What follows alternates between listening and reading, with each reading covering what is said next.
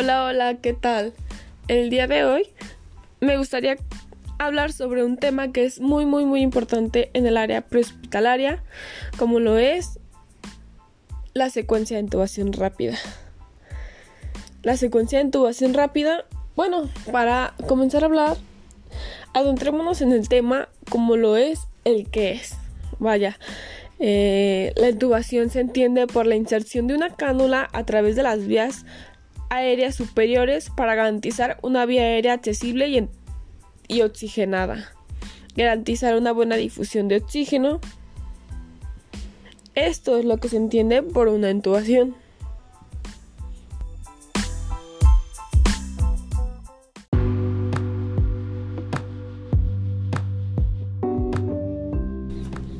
Continuando con el tema de, de intubación, nos preguntamos, ¿cuándo es que tenemos que entubar?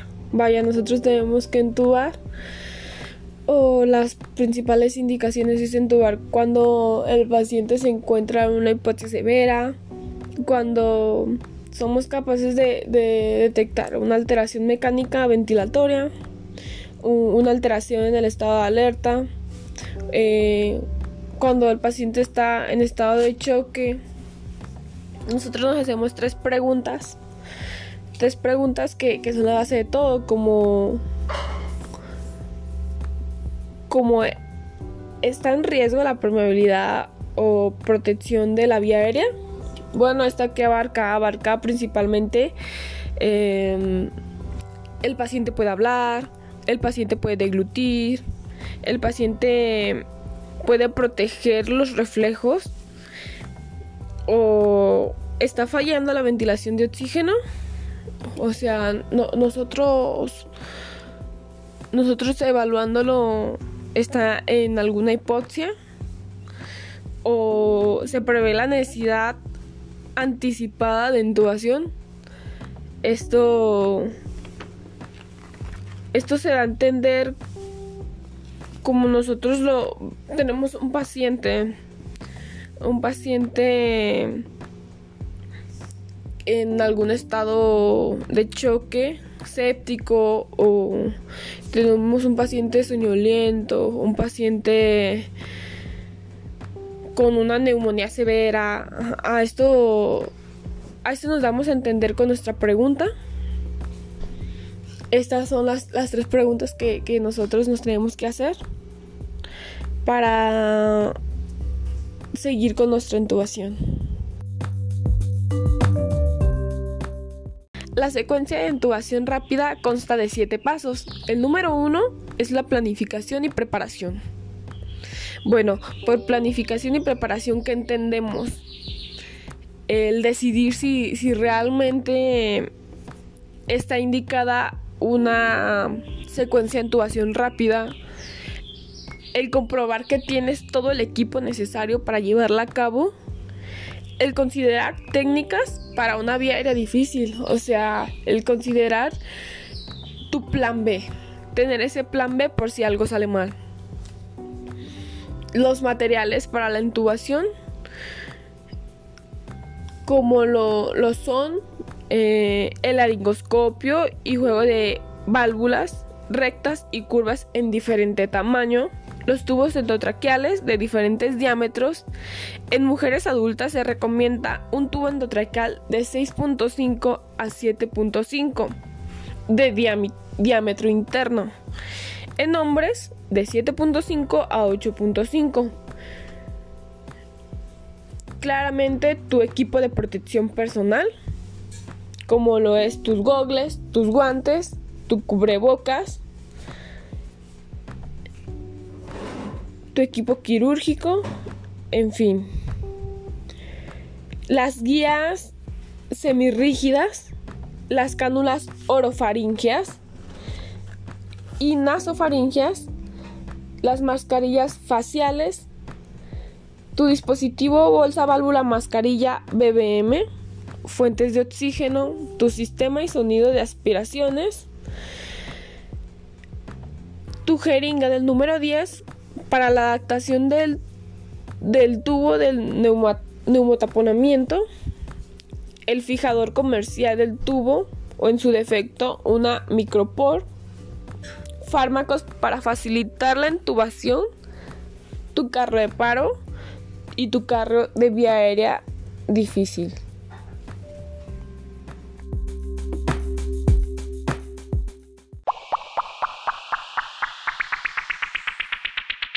Dentro de la planificación y preparación tenemos que tener muy en cuenta la escala de Corman. La escala de Corman consta de cuatro grados. El primer grado es cuando las cuerdas vocales son visibles en su totalidad, cuando se dice que la intubación va a ser muy fácil. El grado 2 es cuando las cuerdas vocales son parcialmente visibles. Es un cierto grado de dificultad. El grado 3 es cuando solamente se observa la epiglotis. La intubación va a ser muy difícil, pero es posible. El grado 4 es cuando no se ve la epiglotis. La intubación posiblemente se pueda lograr, pero con técnicas especiales. Es cuando es muy difícil. Esta es la escala de Corman. El segundo en la rama es la prooxigenación. La proxigenación es fundamental para que el paciente supere el periodo de apnea que va a seguir sin que se produzca una desaturación arterial. Esto permite mantener al paciente durante 3 a 8 minutos en apnea sin hipoxia. Consiste en la aplicación de oxígeno mediante una mascarilla reservorio durante 5 minutos. Un dato muy importante es que el tiempo de desaturación tiene relación directa con el peso. La proxigenación dependerá del tipo del paciente. También tenemos el pretratamiento, siendo el tercero, o premedicación. Eh, este debe administrarse tres minutos antes de comenzar la inducción. La administración de fármacos para mitigar los efectos adversos asociados a la intubación. Los fármacos para la premedicación con la nomenclatura LAF, eh, lidocaína de 1 a 2 miligramos, disminuye la resistencia en las vías respiratorias y disminuye la, la presión intracraneal, indicada en pacientes con broncoespasmo e hipertensión arterial. La tropina, 1 miligramo con 10 de flush, es un agente anticongelante anticoalergínico indicado en niños, ya que la laringoscopía produce bradicardia por el estímulo vagal y disminuye secreciones en la vía aérea. Después sería el fentanilo. El fentanilo es el más utilizado. Es de 2 a 5 microgramos. Controla el dolor, disminuye la PIC, presión intracraneal, y tiene efectos secundarios como la bradicardia, depresión respiratoria y rigidez torácica. Después sigue el agente de hipnosis. El hipnóptico eh, tengo la ketamina, que es de 0.5 a 2 miligramos. Eh, la ketamina estimula la actividad del sistema nervioso simpático, produce un aumento de la presión arterial y la frecuencia respiratoria. Es un efecto depresor, miocardio, potente efecto broncodilatador y relaja el músculo liso bronquial. Produce apnea transitoria. A su bien, también tengo el midazolam. Y su dosis es de 0.1 miligramo. Puede producir descenso de la PAN hasta un 20%. Posee un efecto depresor central de la respiración dependiendo la dosis. También tengo el Propofol de 1 a 5 miligramos. Este da hipotensión transitoria cuando se administra en bolo. Induce un ligero descenso de la frecuencia cardíaca. Es un efecto depresor respiratorio dependiendo la dosis. Reduce el consumo de oxígeno y el flujo sanguíneo cerebral con disminución de la presión intracraneal. Y también está el tiopental. El tiopental es para pacientes con traumatismos craniocefálicos severo, potente efecto depresor cardiovascular e induce hipotensión. Produce descenso de la frecuencia respiratoria y del volumen corriente dependiendo la dosis. Produce apnea a los 30 a 90 segundos de que se administra. Etomidato. Inicio de efecto. Mm, produce un descenso máximo de 10% en la presión arterial y el índice cardíaco con discreto aumento en la frecuencia cardíaca. Es un introductor de menos depresión respiratoria. Eh, disminuye el consumo de oxígeno y el flujo sanguíneo. Después tenemos los bloqueantes neuromusculares. Eh, tenemos el becuronio. Eh, su, dosis es de 0.1 a 0.2 miligramos. Después tenemos el rocuronio, que es de los que más se utilizan, que es un bloqueante de elección. El bloqueante neuromuscular no paralizante, eliminación por vía hepática y su dosis es de 0.6 a 1.2.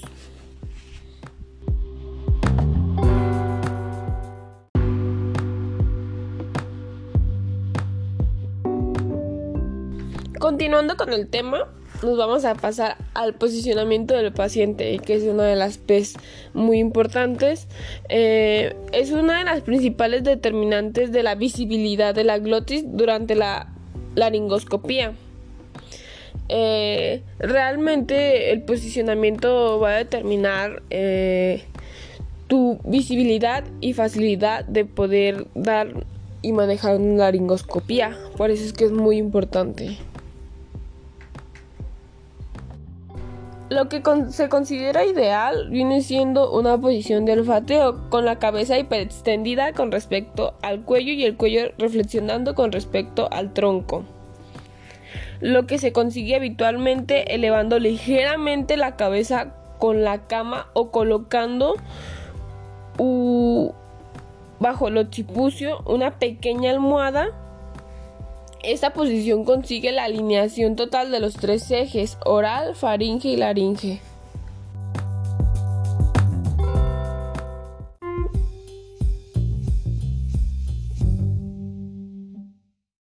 Ok, ya he hecho lo de nuestras 7 P's. Eh, ya que tengamos listo nuestro material, ya que hubiésemos preoxigenado, premedicado, ya que hubiésemos hecho eso, Ok, vamos a empezar con la introducción del tubo endotraqueal. Primeramente vamos a darle un chequeo final de que todo esté en orden y bien claro tener nuestra, nuestro plan B por si esto no, no, se llegara pues a, dar o ya tuviésemos listo nuestro plan B y no, no tener que perder el tiempo. Primeramente lo que vamos a hacer es agarrar nuestro laringoscopio con nuestra mano no dominante. La vamos a introducir lentamente.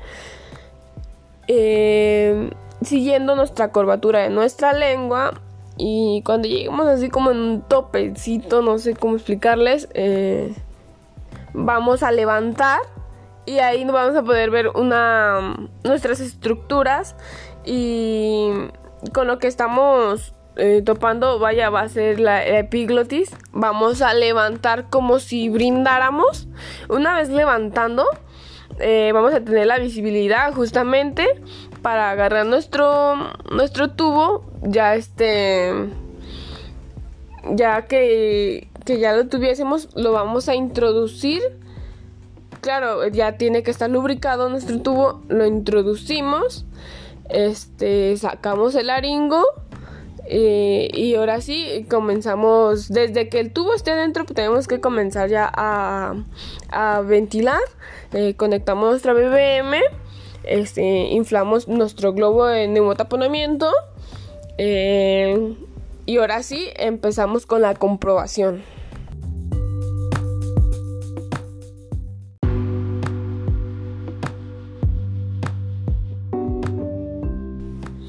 La comprobación. La comprobación es la más importante, el checar que, la intubación hubiese sido exitosa. Eh, lo primero que vamos a checar es el epigastrio. Auscultando el epigastrio para ver si, no tuvimos una intubación esofágica. Eh, una vez que, no, que todo esté en orden, eh, lo vamos a, auscultar. ambas zonas media infraclaviculares, las zonas axilar, zona axilar bilateral, línea media axilar, quinto espacio intercostal. Vamos a auscultar. ¿Qué auscultamos? Bueno, nosotros estamos auscultando los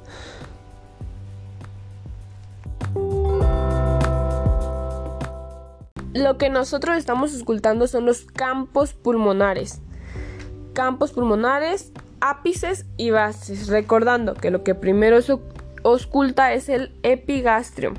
Claramente la comprobación solamente no, no es necesario que se haga ocultando. También se puede hacer con la onda de capnografía, una radiografía del tórax. Regresando a la auscultación, la auscultación pulmonar es el método más utilizado, pero tiene una baja sensibilidad debido a los ruidos del paso del aire, a las vías por otras estructuras y ruidos en el entorno. La onda de capnografía es un método muy fiable, mide la eliminación del CO2 por las vías respiratorias y la presencia del CO2 descarta el hecho de que esté entubado o no la persona.